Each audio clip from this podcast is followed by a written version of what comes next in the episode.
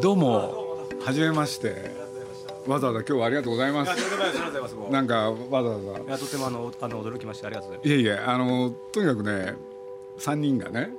あの兄弟 X のファンなんで。いやそれで今日は3人なんですよ。そうなんですか？それで兄弟 X を見つけたのが米倉さんで,、で僕に勧めてくれて、で僕も読んでねすごい面白くて一気に結構読んだんですよ。ありがとうございます。でただ読んでからずいぶん時間経ってるでしょ、はい。い、ろんなこと忘れてるからやっぱり応援メンバーとしてね。僕も結構12月去年の12月に書いたやつだから結構僕自分で書いたら覚えてる結構ややほんで川上さんはね僕が勧めたんですよ。これ川上さん絶対喜ぶに違いないって、川上さんはねなんて言ったってこの本を読むために入院までしてね 入院してるの今方ですね。え？まあいや読んでたんですけど、杉さんがねなんかその芥川賞作家のですごく面白い本があるっていうので、たまたま入院してたので。あそうですか。あじゃあその時だったら。読み切りました。時間は時間はまあ一応あったっていう。時間はあったんですよ。だってベッドから僕にね面白いって言って途中経過報告が来たしね。でか彼女はね、まあ、僕なんかその書いてある文章をそのまま記憶するっていうのが非常にダメな人でところが彼女ねよく覚えてんですよ。そのままを、もうちょっと。うん。だからまあそういうこともあったんでね。今日この3人で一斉に襲いかかろうっていう。それは非常にありがたい話です。鈴木敏夫のジブリ汗まみれ。今週から3週にわたって小説家の中村文則さんをお迎えしての座談会中村さんの著書「教団 X」に焦点を当ててお送りします。出席者はドワンゴ会長の川上信夫さん。教団 X を細部まで読み込んだという米倉里美さん。そして鈴木さんです。中村さんは1977年9月2日愛知県東海市に生まれ2002年10で第34回新潮新人賞を受賞してデビュー。2005年土の中の子供で第133回芥川賞を受賞。今年5月の「あなたが消えた夜に」まで数々の小説を執筆してきました。まずはこんなお話から。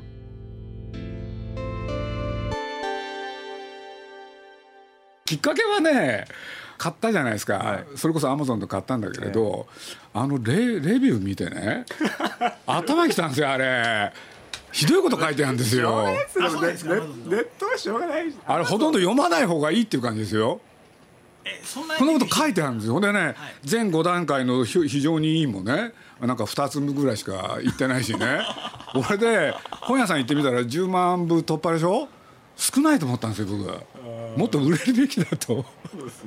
別に主演者の方来てらっしゃるからあ言うんじゃないけれどやっぱりこれ30万50万いってほしいですよね最低、あ素晴らしいですねそれに、うん、だからねそうおこがましいんですけれど多少の応援をしてい。やいやすみませんありがとうございさますいや僕もジブリ大ファンなんで僕はもう今日本当に光栄です。ですか？え僕あ宮崎さんの映画は僕が把握してるのは全部見てると思います。あそうですか。一時期から映画館で一時期からですけど映画館で全部見てます全部。あのある程度年取ってからは映画館で見てます。あありがとうございます。や本当に僕大好きですので。川上さんは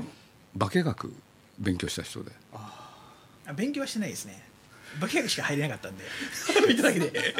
一番難しいところだと思いますけどねあの辺りが。やっぱり物理とか得意なんですよ。俺で文化系の人はねなんで大学行くんだろうと思ってる人なんで。ああなるほど。いやそんなこと言ってないですよ。やめてくださいよなんか。僕なんかあのね文系をなんかディスってるっていうふうになんか大さえ今ネットで思われてるんで。そういう文芸もやってる出版社としては。はい。そんな文系的批判は。そうだそうですね。そうだよそうだえ そうだえいや僕は理系大好きですけどあの文系も大好きですから。小説は好きなんですよねいやそうですよ。僕本当に好きですよ。小説も好きだし。いやでも本当面白かったですよね。いやいやすまあ、でも小説本当好きなんですけどもね最近ほとんど読んでなくて、ええ。久々に読んで本当に面白いと思いまああす、それはありがたいです。私もあの本を見つけたきっかけがあのネットサーフィンスマホでしてて、はいはい。最近小説読んでないなと思って、タイトルが目について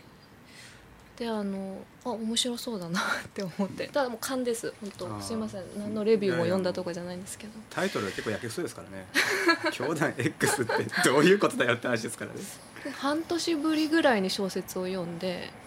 でも感想は小説ではないかもしれないと思いましたけど。確かにもういろんなもん入ってますからねあれね。そうですね。はい。そこが面白かったよね、はい。これはジャンルがないなと思った小説でしたね結局小説ではなかったなと。見たことないですよね。見たことないです中になんかいろいろ不思議があるんですけど、あのこれは小説なのかっていう不思議さがあるのと、ね。はい。あのなんでこんなのを書いたのかっていう。まあわかりますね。いやいやだいやだってあれってもしあれをあのその小説家として作風と選ぶんだったら一生に多分1冊か2冊ぐらいしか書けないんじゃないかなって、こんな全ての要素が散りばめられていたのでそうですねやっちゃった感がありますねあれいやもういやっていうかねそんな書ける小説ないですよね。あしかも長いし。そうですね、まあ、ちょうど10年目に始めたんですよね、あの連載を。でもなんかちょうど、まあ、自分の方がいろいろ広がったりしてる時だったのでちょっと今このタイミングで言い言いたいことを言言っちゃえと思って。もう言っちゃえ言っちゃえと思ってザーって書いてたらどんどん長くなっていって。でまあ最大の長さになっても、まあ、10年のこうトータルのこれだっていうふうなのを思いっきり出したっていう感じですね。それが12年半連載だったんで結局13年目ぐらいの時にだ出たんですけど。だからその今おっしゃった言いたいことがあるっていうのがね非常に明快な小説？そうですね。だから小説っていう形式が手段になってるでしょ、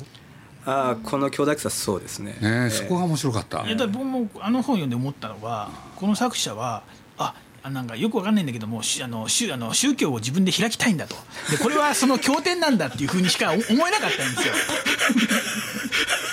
そうそう。いろんな方法はあるんですけどね。純文学だからもっとこう芸術に落とし込めたりとか見る人が見ればあこれってこういう意味だったんだとか、まあ、あるんですけど現代はそれだともうちょっと広がらないと思って。いやだから僕はあの、まあ、時期が同じだったんですけどね。あの又吉さんの「花火」でしたっけ？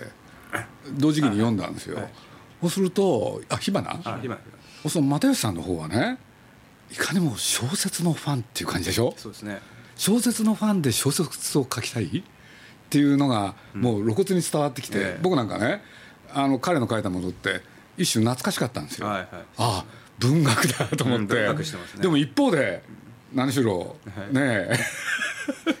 小説は手段であって言いたいことがあるっていうやつでしょ？そうですね。この対比は面白かったんですよ。いやでも僕逆に又吉さんが巨大ニスを進めてるのすごいよく分かってあの火花もそうなんですけどあれやっぱり又吉さんが思っている世界観を世の中にやっぱり伝えたいと思って僕書いたんだなと思ったんですよね。本当にこう思ってこう思っていてそうじゃないかなっていうで巨大ニスはもうそれをさらに進めた。ね言いたいこと後半とかどうどうなっとんねんって感じですからね。小説なのかこれっていう。なんかでも見たことないものがいいなと思ったんですよね、うん、でもねやっぱり第一に面白いのはやっぱり現代との格闘がある。ああそうですね。それはやってますね。なんかあのその今多分昔はもっと近かったんじゃないかなと思って理系と文系の距離っていうのが、あのほぼ同じ人がやっぱやってたりしてましたけど今も専門で分化してますよね。だから今のその例えば物理学とかのあの最先端の知識をあのそういうあの世の中の世界の理解に使うっていうのって今あの普通にやっちゃうとあの多分とんでも理論になっちゃう。だから今はじゃあそれをあの文系のなんかねあの学者とか社会学者とかがあのそういう物理学を使って世の中を解説するってやると多分笑われる。だから今はあのそれをもし発表するんだとしたらこういう形で小説にするしかないないんだなっていうことをね。そうですね。なんかなんかこう昔のドストエフスキーとかすごい僕尊敬してるんですけどあの人たちができなかったこと何かなと思った時に、まあ、最新科学かなと思って。あれから一番発展してるのはそれなので。で人間とは何かその哲学的にやってももちろん面白いんですけどちょっと物理からも行ってみようかなと小説だったらいいんじゃないかなって思ってもう多方面からななんだろう人間とはみたいなことを真正面からやるっていうのをやった感じですね。僕なんてだって中間誌なんて小学校以来ですよ。だって湯川秀樹先いや生のだってねあの小説の最後にある参考文献がこれ小説の参考文献なのかって。それも冗談冗談みたいになってますよね。しかも多すぎるだろうみたいなね。どんだけ読んどんねんだ。僕はあの今日あの番組に備えて、あのもう一回ちょっと読み直そうと思ったのって教団 X じゃなくて僕はあのあのひも理論の本読んでたんです。ああひも理論あ超ひも理論のやつですね超ひも理論で ねちょっとあのそのホログラフィーとか、はい。あそこら辺のやつとかをちゃんちゃんちゃんと読み直さないとちょっと今日は望めないなっていうので。なんでこんなことやってるんだろう僕書いといてなんだけど僕そんなにあれですよ。ここに書いてあるのが全力ですから。これ以上なかなか下げてない。私は教団 X を読んだ後すぐ仏教の方に走りましたからね。あ仏教とね仏教とはみたいな。仏教の基礎入門みたいなやつをね3冊ぐらい読んで完全に感化されたんですけど。だからそういうことですよね。思想書ですよね。そうなんですよ、ね。興味が湧く部門がそう。ーあーいろいろ多岐にわたってますからねうん。本当に意外とやっぱ神社とお寺区別ついてない人意外といますからね若い人とかでもね、うん。なかなか気づかないことはあると思います。だから僕もゼロから結構知識を得たりもしていてで僕なりもいろいろ発見しながら書いたっていうのもあるんですよね。勉強しながら書いていったっていうので。なこんな知識とかもともとないので。でこう自分が好きなジャンルをこういろいろ調べていって、まあ、全部書いたっていう感じで。だからそうですね多岐に確かに渡ってますね。分厚いからできるっていうのももちろんあるんですけど。あのあのもともと物理とか好きだったんですか？もともと興味はあったんですけど、まあ、どうしても小説家ってこう人間とは何かみたいなものを考えるんですけど、はいはい。まあこれまで西洋の宗教からとか哲学でやってたんですけど、生物学からのアプローチは前も少しやったんですけど今度は物理からのアプローチでも多角的にやろうと思ってで物理は絶対こういう時に欠かせないので。まあ仕方ないから勉強するかと思ってもう基礎入門からずっと読んでいって始めてでそれがちょうどまあ小説にもちょっとあるんですけどまあその最初はもともと神話を調べようと思ってリグベータっていうインドの昔の宗教をこう読んでてでその後にこうあの物理の宇宙の本とか読んだらあれこれリグベータとこれすごい似てるじゃないかと思って。でまあそういう昔の宗教に詳しい人は宗教に詳しい。で仏あで物理に詳しい人は物理に詳しい。でなのでそこはなかなかリンクしないのでであんまり変にリンクするとなんかこうなんか変ないかがわしい宗教みたいになっていくんですけどそれをちゃんとした知識でやってみたからほとんど近かったんですよね小説にも書いたんですけど。ね。でそれを見た時にはこれ近いなってことはいろいろリンクできるぞってことで生物学と宗教を絡めてみたりとかいろんなことやって自分なりにこう人間とは何ぞやみたいなことをまあひたすら書くっていう感じでしたね。うん、なんかさっきその小説じゃないような要素があるっていうのもやっぱり意識してまして。なんか小説読みながら現代とちょっとリンクしてくるとかこれ新書なんじゃないのかと思ったりとか。でそれはこの長さがあるので、まあ、総合小説っていうのでこういろんな楽しみ方ができるようにしようと。で物語はよ物語として読むし知識としては知識を読むし。でもその知識ももう本当はああいう本ってすごい難しく書いてあるじゃないですか。だからそれをこう理系の人たちってもうとにかく頭がすごくいいので難しいんですけど、それをこう文系の言葉でどう書くかなっていうのをこうずっとやってましたね、うん。あとはこの知識をつなげるっていうことをまあやってました。僕なんかあのねちょっとお名前忘れたんですけれど14歳シリーズっていうのがあってね、14歳のための要するに理科系のいろんなことを教えてくれる本。僕はその本で実はつまずいてたわけですよどういうことかって言ったら分かんなくて、俺で、ね、少しは勉強しようと思って。ところがこの本読んでみたらねそれを非常に端的に明快に書いてあるから非常に勉強になったんですよね、松尾先生の話ですよね。あの DVD はすごい面白かったもん。あそうさあれもだから本当は小説の会話文でやるのが小説なんですよ本当は、はいはい。でもそれするともう長すぎてわけわかんなくなっちゃうので、はい。だからもう教祖の話ってもう章に分けちゃってここからはもう知識ですよでもあそこから僕がぜんねえ読み方が深くなえああありがとうございます。る 俺で何回もね同じとこ繰り返し読んだりね。だから僕の友達に勧めたらその教祖の話だけ読んでましたよね。あそれすごくわかる。わかる。それも全然いいわかる。いいと思います。はい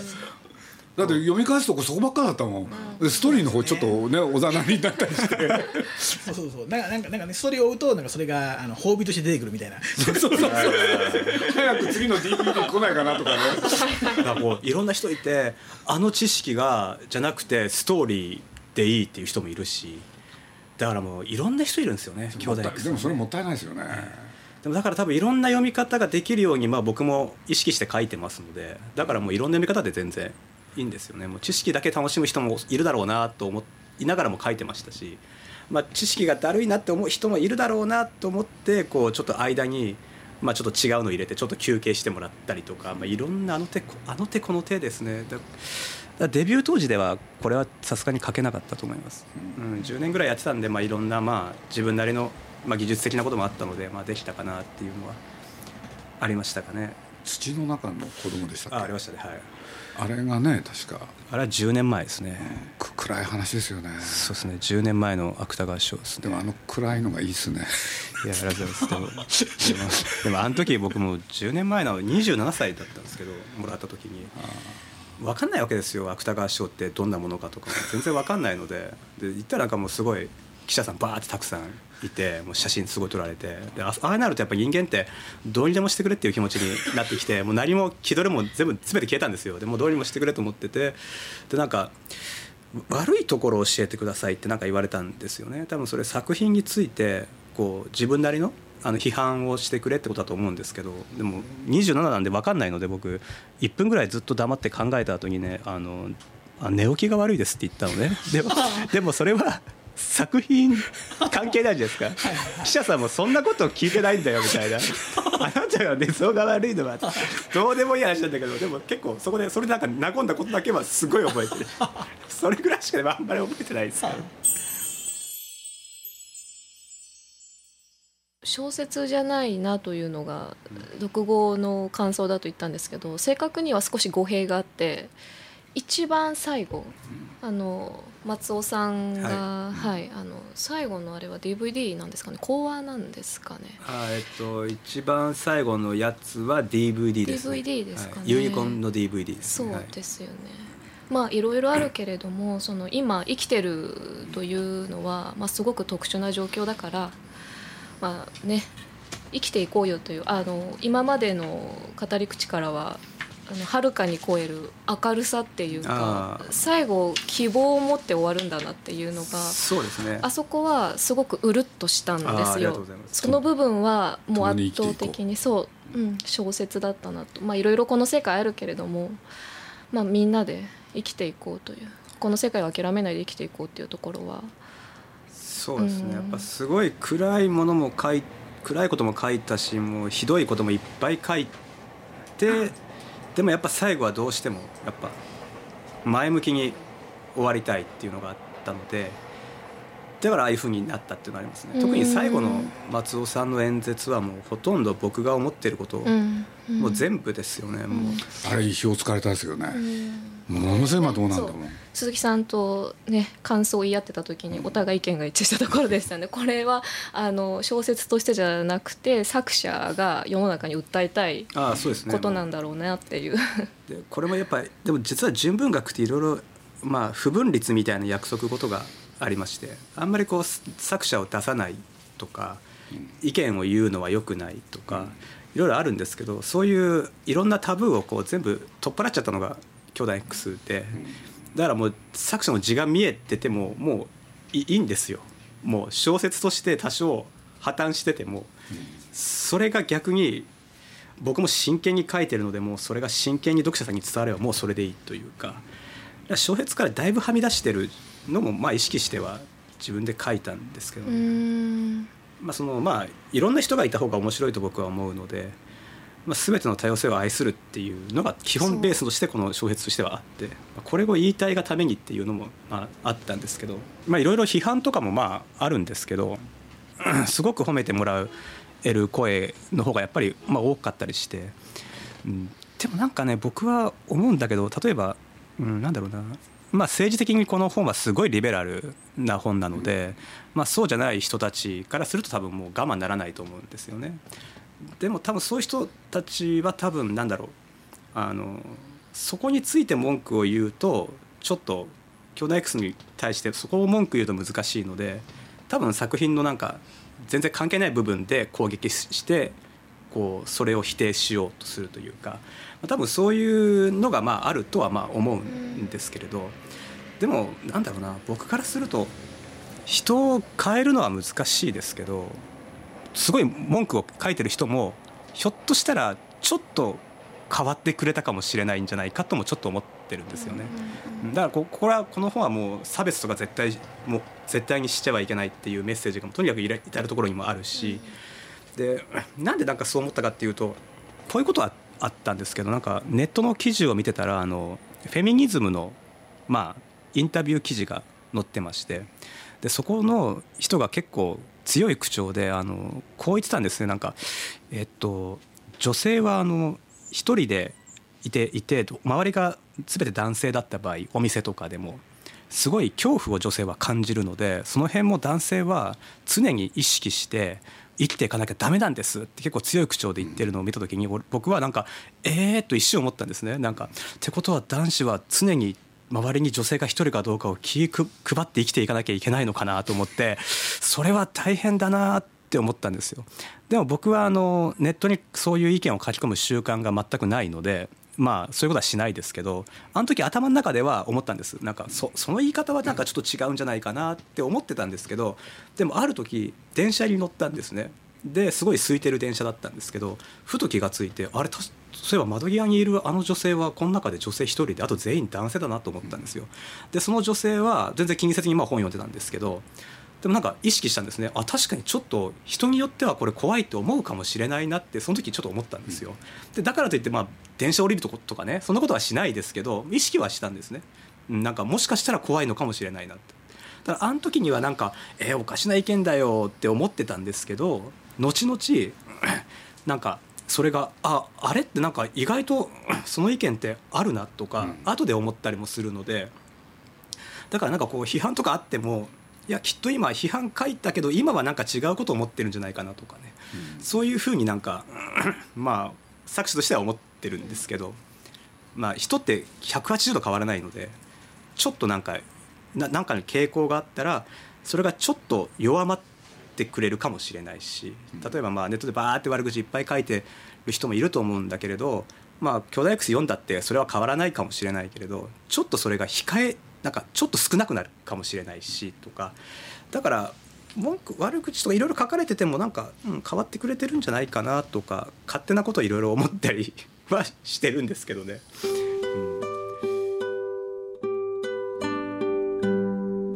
小説家の中村文則さんをお迎えしての教団 X 談義いかがだったでしょうか。来週も引き続きこのメンバーでお送りします。さらに興味深いお話が聞けそうですのでお楽しみに。なんかこれを機会に宗教を立ち上げようとかそういうのは。ないですね。思想をもっと広めようこの思想すべての多様性を愛するというあそういう宗教、ね、競技ですよね。競技ですよね、はい、素晴らしいで、ね,、でも書いてることは本当宗教のなんか競技みたいなこともいっぱい書いてありますからね、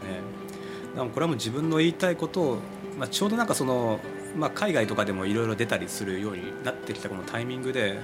日本人だからこう世界に言いたいこと言ってやるとか思ってっていうのもあって でも世界こう見渡すとこうやっぱりひどひどいんですよいろいろ。いろんな構図が。だからもうこれも言いたいこと言ってやると思ってもうこれがチャンスだとだから英語とかにもなるのでだったらもう多分そこでまたもう世界に向けて自分の言いたいこと言ってやるっていう意識で書いたのがこの兄弟 X なん翻訳者大変ですね。これ本当大変だと思います。ね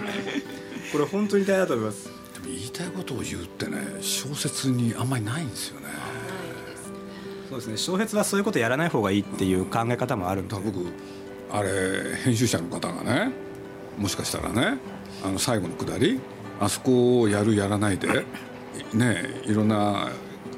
議論があったのかななんて普通だと思っちゃったんですよね。要するに普通の小説だと手前で終わる、うん、うん、ところがそれを付け加えた、うん、うん、そうですね。やっぱこう小説ってすごい自由が利くメディアだと思うんです、もしかしたら一番自由かもしれないと思うんですけど、あの基本的にあのこういうのはやめてくれっていうのは出版社からはなかったですね、うん。まあ、書き方にもよるんですけどね、うん、特にだから全部自分の本当に言いたいことを何の制約もなく好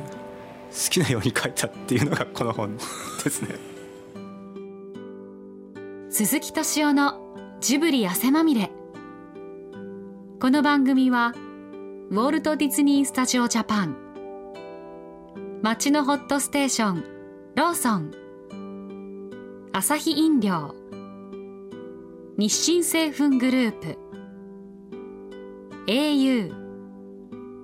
ブルボンの提供でお送りしました。